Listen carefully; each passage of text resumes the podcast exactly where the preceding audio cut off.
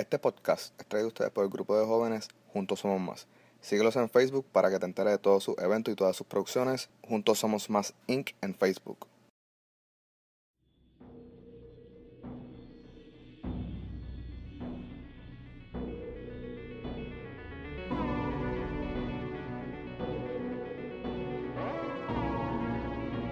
Saludos y bienvenidos nuevamente, mi gente, a un nuevo episodio del momento de el único podcast de True Crime en español y el único podcast, esto sí que me lleva un montón de orgullo, gracias a ustedes nominado a unos Latin Podcast Award, como eh, si no me equivoco, en tres diferentes categorías. So, eso sí que me llena un montón de orgullo. Mi gente, antes de comenzar, quiero pedirles disculpas porque esta semana eh, no he podido subir contenido, ok. Este, estoy bregando con lo del viaje, eso oficialmente voy a ir a España a ver el cortometraje La jaula de nosotros, un cortometraje completamente independiente producido por la gente bonita de Juntos Somos Más y House Indie Film Co.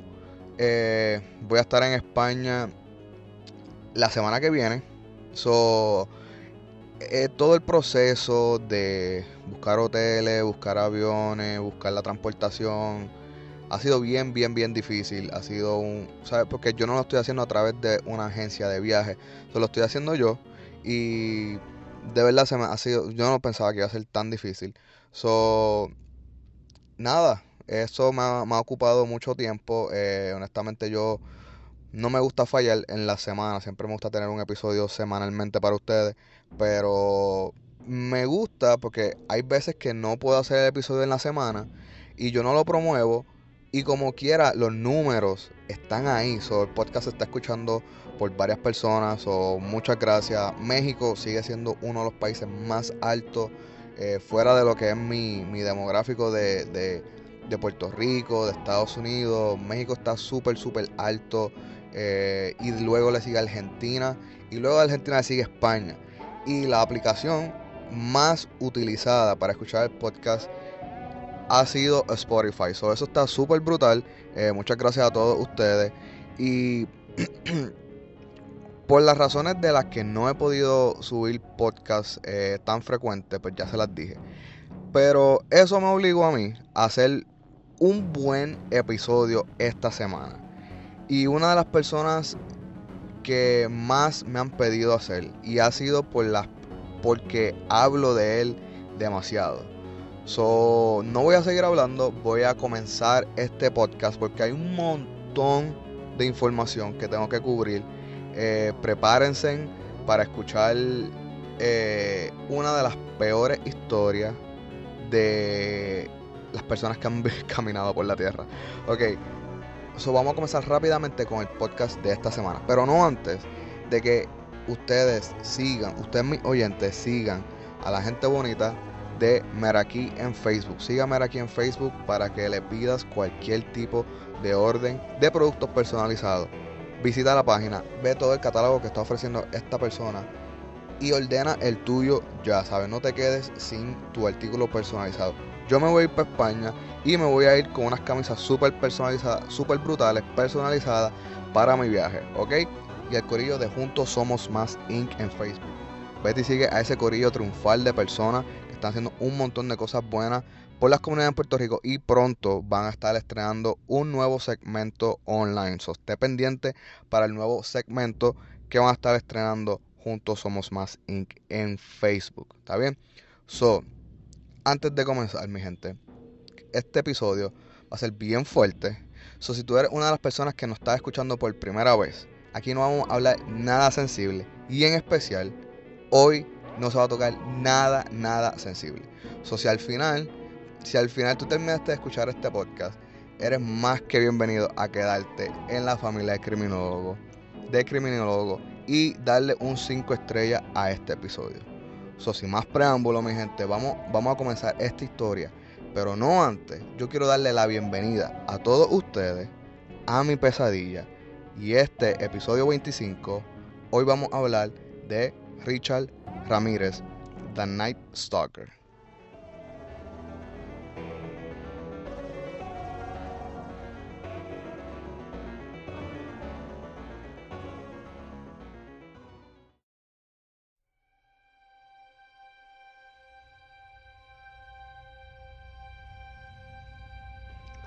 Ok. Este episodio, este personaje yo lo conocí hace como dos años. Y en mi opinión personal, a mí nadie me había dado más miedo en este mundo como esta persona. Eh, los primeros meses, cuando yo conocí la historia... Ok, vamos a hacer un paréntesis. Yo conocí la historia de los asesinos en serie por medio de una serie, ¿sabes? No, no pun intended ahí, que se llamaba Dexter. Dexter fue eh, brindada a mí por mi padrastro. Él me dijo, mira, tengo esta serie, vamos a verla. Y es de un asesino en serie. Yo le pregunté, ¿qué es un asesino en serie? Y él me explicó. Y esto fue como para el 2007, 2008, por ahí que salió Dexter. Anyway, so, así fue como yo conocí lo que era un asesino en serie. Él me explicó todo lo que tenía que ver, todas las diferentes características. Básicamente lo que yo expliqué en el episodio 10. Hoy se van a dar cuenta de muchas de esas cosas. Eh, de lo que yo quise explicar en el episodio 10. Básicamente lo que yo expliqué, expliqué en ese episodio. Él me lo explicó a mí cuando estábamos viendo Dexter. So, esa fue la primera, mi primera introducción a este mundo de, de personas así. Lo otro es, como hace dos años yo conocí a Richard Ramírez por un documental que estaba viendo en YouTube. Y wow, yo no paré. Yo no, honestamente, yo no tuve pesadillas con él, pero yo siempre que me levantaba eh, por la madrugada, yo pensaba que había una persona esperando en alguna parte de la oscuridad de la casa. Y todo fue a causa de yo conocer la historia de Richard Ramírez. Eh, hay personas en este mundo que fueron puestas para hacer algo en específico. Michael Jordan llegó al mundo a jugar baloncesto. Period. Martin Luther King Jr. a liderar multitudes. ¿Ok? Fucking Richard Ramírez llegó al mundo a hacer daño. Esta es la persona más maligna y peligrosa que hemos hablado en este podcast a este momento. ¿Ok? Obviamente vamos a llegar donde personas mucho más peligrosas, pero en este momento esta es la persona más peligrosa de la que yo he hablado, la más tenebrosa en mi opinión, y al momento la más, el más alto que tiene un body count, o sea, un grupo de personas, de víctimas en las costillas. So, vamos a conocer la historia de Richard Ramírez. So, Ricardo Leiva Muñoz Ramírez, tiene hasta mi apellido, este infeliz nació el 29 de febrero de 1990. O sea, 29 de febrero, eso no es ni común. Eso no es ni común en persona. Y este infeliz nació el 29 de febrero, o sea, el día off de febrero. Eh, Richard era el más joven de cinco hermanos. Su padre era un oficial de la policía de Juárez. Trabajó como obrero para trenes en Santa Fe y según informes, el padre de Richard era un hombre con un temperamento súper volátil y propenso a ataques de ira y violencia física que a menudo dirigía a su familia. So, esta, esta historia de Richard Ramírez, voy a hacer mucha eh, mención al episodio 10, cuando yo mencioné que si los asesinos en series nacían o se hacían. Richard Ramírez, honestamente, tiene una mezcla bien fuerte de las dos su entorno en su niñez lo dirigió bastante a lo que cuando, cuando él llegó a ser, a ser hombre. Pero también su naturaleza ya era honestamente maligna. Cuando era niño, Richard sufrió dos lesiones principales en la cabeza y aquí es donde vemos características del McDonald's Triad que como también dije, que como también mencioné en el episodio 10. McDonald's Triad, para los que no han escuchado el episodio 10, son tres características que a través de la historia los asesinos en serie han demostrado. Una es orinar la cama, la segunda es la segunda es eh, maltrato a animales, la tercera es jugar con fuego. Y la cuarta, que no está muy, todavía no, todavía no es reconocida por el profesor McDonald, es un cantazo, es un golpe suficientemente fuerte en la cabeza. La gran mayoría de todos ellos, John Wayne Gacy, si no me equivoco, eh, Andrew también sufrió de este golpe, al igual que Ramírez. Ramírez no tuvo uno, tuvo dos golpes en la cabeza. Uno de ellos, se le, a los dos años, se le cayó un tocador o un biuro o una coqueta, como ustedes lo conozcan. Eh, resultó, se le cayó encima y lo golpeó dejándolo inconsciente. Esto resultó en 30 puntos de sutura en este niño de dos años. Cuando Ramírez tuvo seis años, también recibió un golpe con un columpio en el recreo que también lo dejó inconsciente. John Wayne Gacy tuvo este mismo eh, golpe con un columpio en, algún parque. Este, y este golpe, hay, se los digo, hay como dos asesinos en serie más registrados que tuvieron el mismo golpe con un columpio. esta lesión provocó ataques epilépticos que lo atormentaron hasta que se hizo adolescente. Ya sea que fueron las lesiones en la cabeza o su padre enojado y abusivo, lo que causó una inclinación violenta en Ramírez. Eso nunca se, se sabrá. Pero honestamente, para mí fueron las dos. Para mí esta persona nació un sociópata y su entorno lo guió a convertirse en la máquina de destrucción que él de verdad se convirtió al final. So, para cuando Ramírez tenía 12 años, había comenzado a pasar mucho tiempo con su primo Miguel, o como le decía la familia, el primo Mike. Mike era un violento veterano de Vietnam. Este tipo era Special Forces, ¿ok? Y fue a Vietnam y cuando regresó, a él le encantaba contarle historia de sus horripilantes hazañas durante la guerra a su primo Richard. Mike tuvo el placer sádico de mostrarle a Richard cuando tenía 12 años fotos de víctimas, en su gran mayoría mujeres, a las que Mike torturó, violó y asesinó durante su estadía en la guerra de Vietnam. Y esto es algo, esto fue algo súper común en Vietnam. Por eso es que la guerra de Vietnam fue tan criticada durante su periodo, porque muchos de los soldados se tomaron, tomaron ventaja de las personas, eh, de las mujeres, de las prostitutas en Vietnam y las maltrataban. ¿okay? Y más un Special Forces, ¿sabe? Con todo el respeto que se merecen. Eh, pero los Special Forces están puestos a un estilo de misión diferente a cualquier tipo de soldado activo. So Mike fue la persona que tal vez sin querer, tal vez le dio todas las herramientas a Richard y le explicó en lujo de detalles cómo matar con discreción y con habilidad. Richard Ramírez, con solo 12 años, ya estaba disfrutando las historias de su primo y la última cosa que el primo Mike le enseñó a Richard fue a consumir marihuana a la edad de 12 años. So, honestamente, el uso de la marihuana le ayudó a él a contrarrestar los ataques epilépticos. So, por ese lado ya él tenía eso controlado. Pero a los 13 años de edad, Richard fue arrestado por primera vez. So, su adicción y con la condición médica lo hicieron susceptible a la influencia de su primo. Fue en esta época que Richard comenzó a dormir en un cementerio local simplemente para escapar los ataques de violencia de su padre. ¿Quién carajo se mete a un cementerio a dormir porque en su casa la está pasando peor? Esa, eso ya te da tantas señales que hay algo está mal en su upbringing, en su comienzo de su hogar, que él prefiere dormir en un cementerio que estar en su casa. A los 15 años, Richard Ramírez presenció como su primo Mike le disparó en la cara a su esposa en medio de una discusión.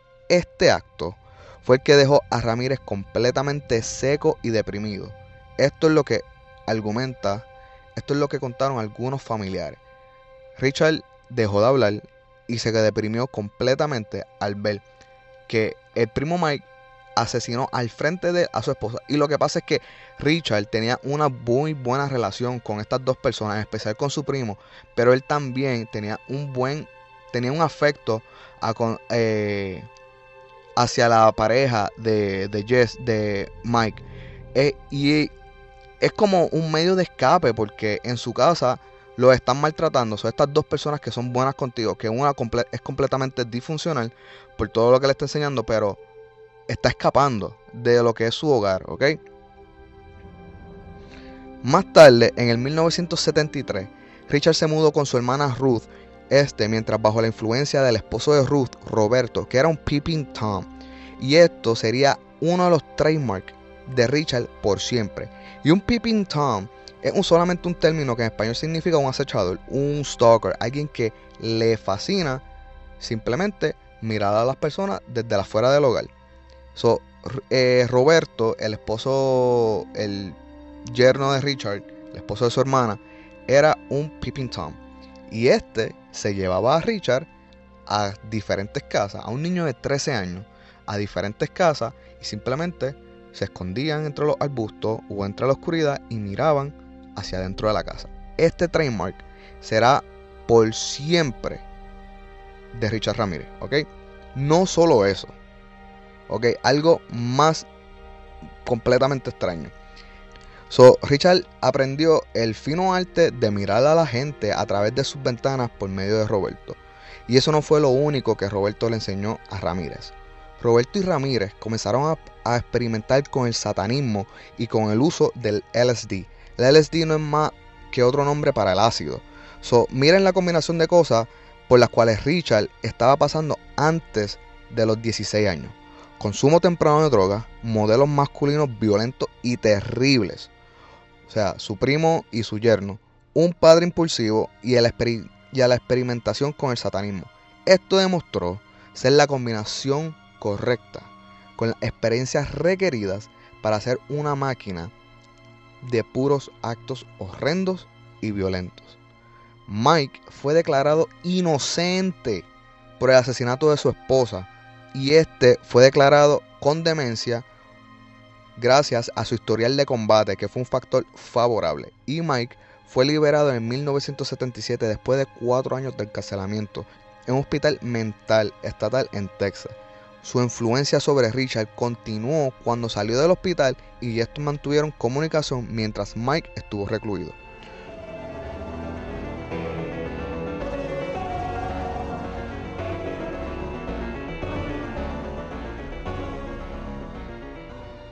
So, cuando adolescente, Ramírez comenzó a combinar sus creencias, sus crecientes fantasías sexuales con violencia, incluido con esclavitud forzada y la violación esto era algo que honestamente vino de su primo Mike. Su primo Mike le decía, si tú quieres tener sexo, tú vas a tener sexo. No pides permiso. Si tú quieres algo, lo tomas. Eso es indicación de robo. Si alguien no te gusta, simplemente lo sacas del camino. Esas enseñanzas vinieron de su primo Mike. So, mientras todavía estaba en la escuela, Richard tomó un trabajo en un Holiday Inn donde usó su clave de acceso para robar a unos clientes que dormían. La señora que se encontraba adentro, eh, Richard intentó violarla esa noche, pero su, pero su esposo regresó a su habitación y encontró a Richard tratando de violar a su esposa. Este le dio una golpiza y le dio tan duro a Richard que lo dejó inconsciente en el piso. Richard nunca fue acusado por ese crimen porque las personas simplemente decidieron no presionar cargo en su contra a los 18 años, Richard se mudó para Los Ángeles, California, donde, donde permaneció el resto de sus días y donde comenzó, donde comenzó el régimen de terror que Richard Ramírez le trajo a la ciudad de Los Ángeles. So, Richard Ramírez cometió su primer asesinato en el distrito de Tenderloin en San Francisco a una niña de 9 años.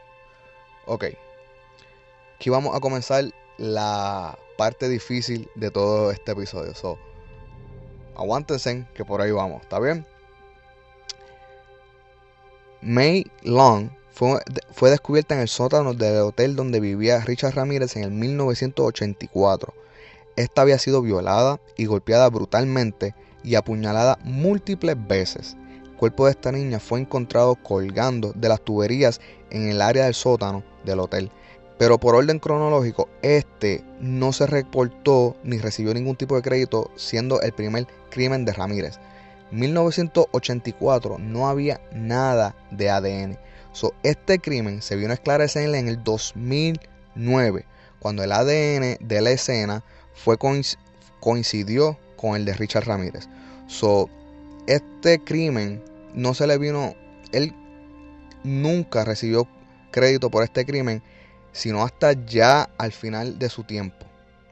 Así que el primer crimen que el estado de California conoció fue el 28 de julio en el 1984 es de una anciana llamada Jenny Wincow de 79 años. Esta fue encontrada brutalmente asesinada en su apartamento en Glessel Park. Ella había sido apuñalada repetidamente mientras dormía en su cama. Su garganta fue cortada tan profundamente que casi fue decapitada. Richard entró por una de las ventanas de la casa, cortando el screen de la ventana, y todavía nunca ha habido una razón por la cual él llevó a cabo este crimen. Porque esa noche Richard ni robó ningún artículo de esa casa. Pasaron nueve meses pasaron desde el primer crimen. El 17 de marzo de 1985. Este es el año donde Richard Ramírez se va a apoderar completamente de la ciudad de Los Ángeles. Ramírez atacó a María Hernández de 22 años fuera de su casa en Rosemead. Le disparó en la cara con una pistola calibre 22 después de que ésta ingresara a su garaje. Ella sobrevivió, pero no recordó nada. Ella sobrevivió ya que levantó las manos cuando escuchó el disparo y la bala rebotó en las llaves, pero esta quedó inconsciente del golpe. Dentro de su casa estaba una compañera de cuarto, Dale Okazaki, de 34 años, que escuchó el disparo y se escondió en la cocina. Cuando vio a Ramírez entrar a la cocina, levantó la cabeza y este le disparó en la frente matándola instantáneamente. Una, ok mi gente, escuchen esto, escuchen esto. Una hora después de la invasión de Rosemead, Ramírez sacó a Liam Verónica Yu, de 30 años, de su auto en Monterrey Park. Le disparó dos veces con la misma pistola calibre 22 y huyó.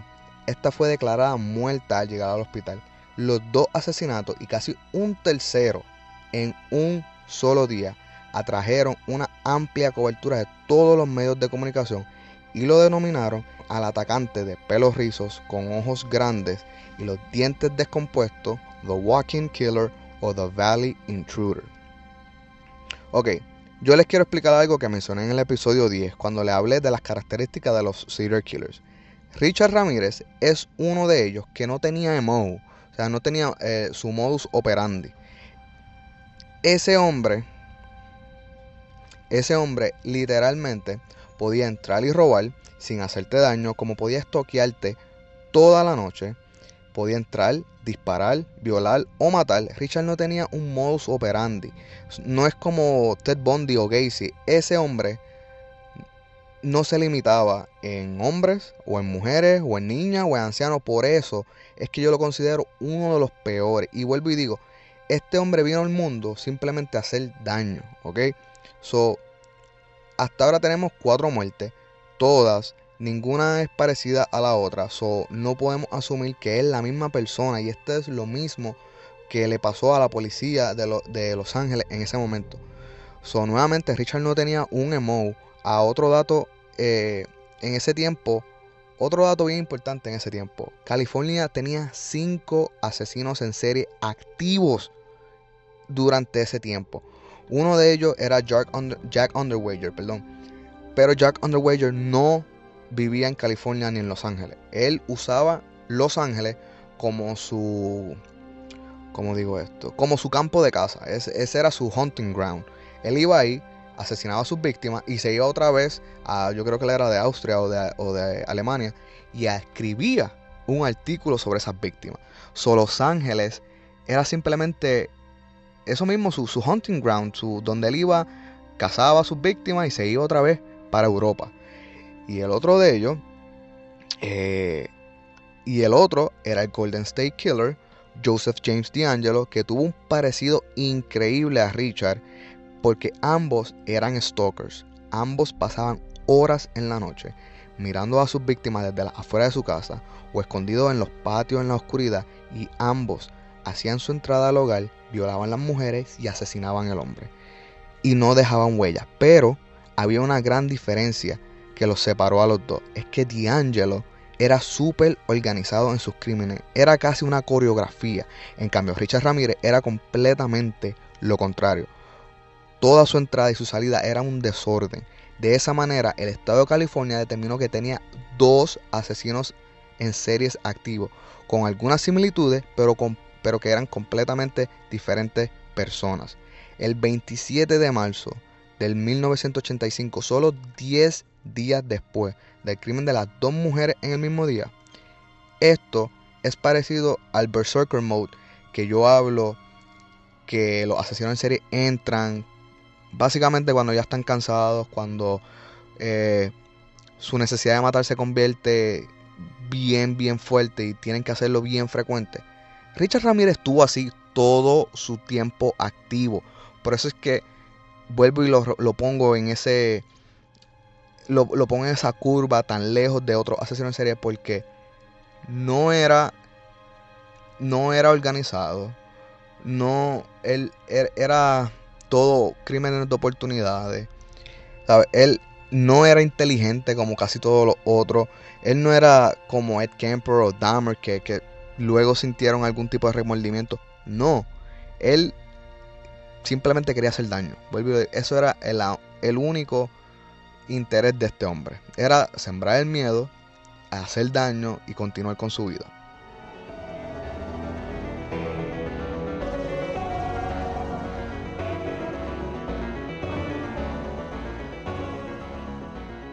Ramírez ingresó a un hogar que había cometido un robo hace un año atrás, aproximadamente a las 2 de la mañana.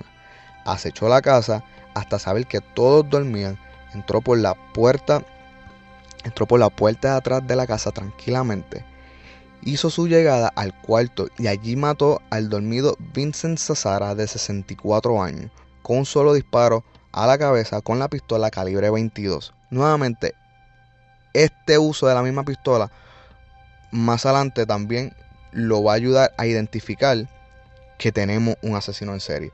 So, él no cambiaba la pistola. Y otro dato bien importante, Richard Ramírez solamente andaba con esa pistola. Cuando utilizaba algún otro elemento para la tortura para llevar a cabo el crimen, era algo que encontrara en la misma casa de sus víctimas. So, le disparó en la cabeza al hombre de 64 años. A la esposa de Vincent, Maxine, de 44 años, fue despertada por el asesinato de su esposo. Y Ramírez la golpeó, la agarró de las manos y mientras le exigía saber dónde estaban todos los objetos de valor, Maxine pudo escaparse y encontró la escopeta que su esposo mantenía debajo de la cama. Con todos los cojones más grandes del mundo, esa señora le disparó a Richard Ramírez pero, para su sorpresa, la escopeta no estaba cargada, ya que su esposo Vincent no le gustaba mantener su, escopeta cargada por temor a que sus nietos la encontraran. Richard Ramírez fue endiablado literalmente por la hazaña y por el atrevimiento de que Maxine se atrevió a hacerle frente y a tratar de dispararle. Richard le disparó tres veces y luego sacó un gran cuchillo de casa y aquí es donde Richard por primera vez escala en sus crímenes y añadió mutilaciones a sus crímenes. Su cuerpo fue mutilado con múltiples heridas del cuchillo. Sus ojos fueron arrancados y colocados en un joyero. Un ojo se quedó en el joyero y el otro se fue con Richard. Pero antes de irse con el mismo cuchillo de cocina dentro del muslo, Richard cortó y dibujó un pentagrama. Luego de eso, la autopsia determinó que las mutilaciones fueron post-mortem, so ya la víctima estaba muerta, gracias a Dios, que no añadió todo ese sufrimiento estando viva.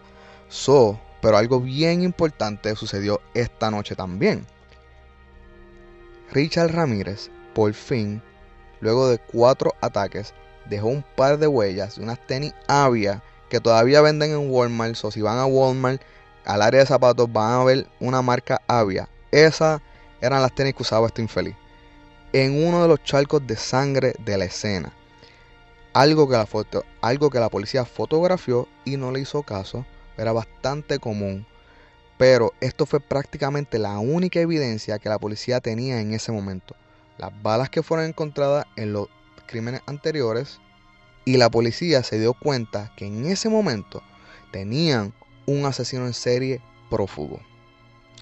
los cuerpos de Vincent y Maxine fueron encontrados por su hijo Peter.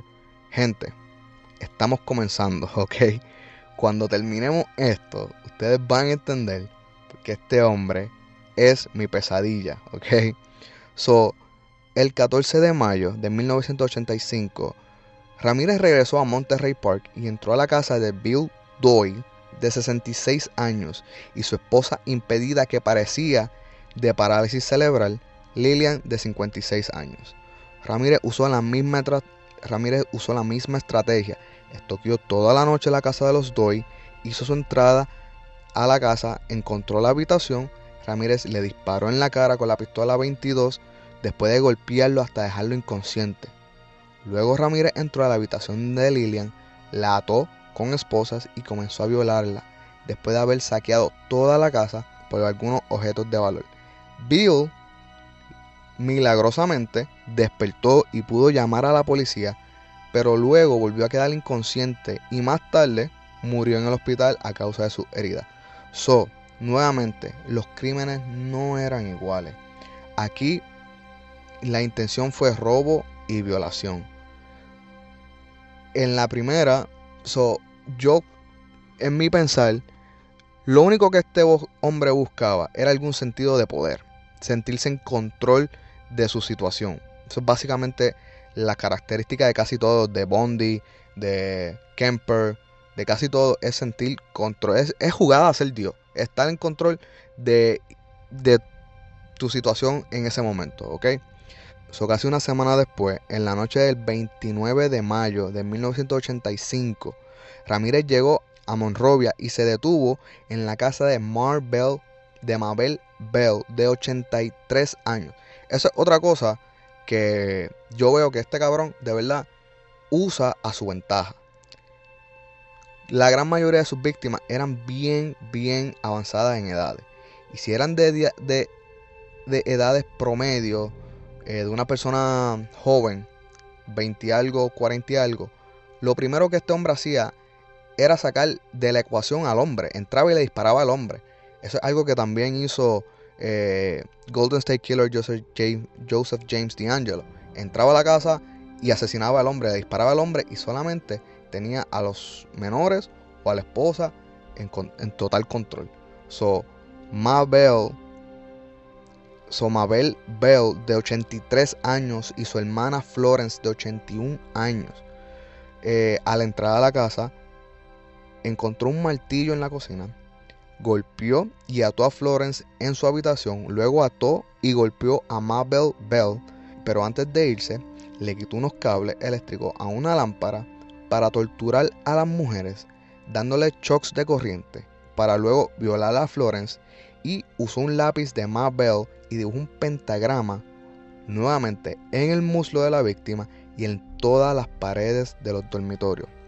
Estas dos señoras fueron descubiertas dos días después por un trabajador del complejo donde vivían. Ambas mujeres fueron encontradas vivas, pero en estado comatoso. Mabel Bell, Mabel Bell murió más tarde de su herida. So, nuevamente, en este tipo de casos, el único motivo fue violación. No todos, vuelvo a enfatizo, no todos sus crímenes eran iguales. ¿Ok? Ok. So, en este momento, la policía sabe que tiene un asesino en serie en las manos. La, la prensa lo llama el Valley Killer o el Walking Intruder. Pero esto a Richard no le gustaba porque él quería ser conocido como The Night Prowler, ya que su banda favorita de rock era ACDC y una de las mías también, pero no, no es la, la favorita. Tienen una canción que se llama The Night Prowler y algunas de las letras describían casi a perfección a Richard cómo pasaba sus noches estoqueando a sus víctimas. So, hasta ahora tenemos ocho víctimas donde en todas vemos a Richard con diferentes intenciones para sus víctimas y vimos su escalamiento y lo que lo hace difícil de atrapar o de que la policía tenga algún sospechoso o personas de interés son varias cosas. La primera, no tiene un o un modus operandi. La segunda, no está dejando sobrevivientes. Y la última, es que se mueve de ciudad en ciudad y esto lo hace más difícil porque como he mencionado en diferentes episodios, en este tiempo, en los 80, en los 70, en los 90, los precintos no compartían información. So, probablemente vamos a usar de ejemplo que yo era un asesino en serie y asesiné vamos a poner un ejemplo en Puerto Rico, en Caguas y otro en Carolina, Puerto Rico asumía que habían dos asesinos, en serie. Y no, no llamaban a Carolina en Puerto Rico y decía, mira, yo soy de Caguas, eh, ese crimen se parece al mío, eh, ¿me puedes dar información? No la compartían, decían, no, este es mi crimen, tú aclara el tuyo. Y asumían que habían dos asesinos en serie cuando solamente había uno. So, no compartían información. So, estos tres detalles hacía súper difícil de, de dar con el asesino. Y aquí lo vamos a dejar porque falta un montón de historias por cubrir. ¿Ok? So, aquí lo vamos a dejar porque falta un montón de historia por cubrir y lamentablemente para un solo episodio no va a dar. ¿Ok? So, espero que estén bien atentos a, la historia que estamos cubriendo. Los invito a que vean los documentales que están en YouTube. Eh, la fuente para este episodio fue eh, unos cuantos artículos en línea. Eh, fue Wikipedia y fue un libro que yo tengo que se llama The Serial Killer Book. ya yo había visto miles de documentales de él. He escuchado cuánto podcast hay allá afuera de él. eso básicamente yo me sé demasiado, diría yo. La historia de él, lo que sí pues, yo quería poner en orden era las fechas. Pero honestamente, mi gente, falta un montón de historia por cumplir, por cubrir. Y falta el épico final de esta historia que honestamente ahí sí que se lo van a disfrutar. Eh, pero aguántense porque honestamente esto se va a poner peor como todos los episodios de este podcast, ¿ok? confíen que si hoy estuvo mal, si hoy escucharon cosas desagradables, horripilantes y aterradoras, esto se va a poner peor. Porque este hombre simplemente continúa escalando. ¿Ok? So, gracias por estar ahí. Otro episodio. Nuevamente, espero que les haya gustado. Porque como el episodio la semana pasada no les di episodio, espero que esta semana se disfruten uno super gory, super interesante. Y honestamente, una de las personas de cuando tú pones en Google o en algún search serial killers, va a salir la cara de Richard Ramírez al lado de la de John Wayne Gacy, al lado de la de Ted Bundy. Este es un hombre, honestamente, que fue a los libros de la historia del mundo como uno de los más peligrosos, aterradores y violentos en la historia, ¿ok? So, es completamente, es como hablar del pop y no hablar de Michael Jackson. Es imposible hablar de asesinos en serie y que ustedes no conozcan la historia de Richard Ramírez, The Night Stalker.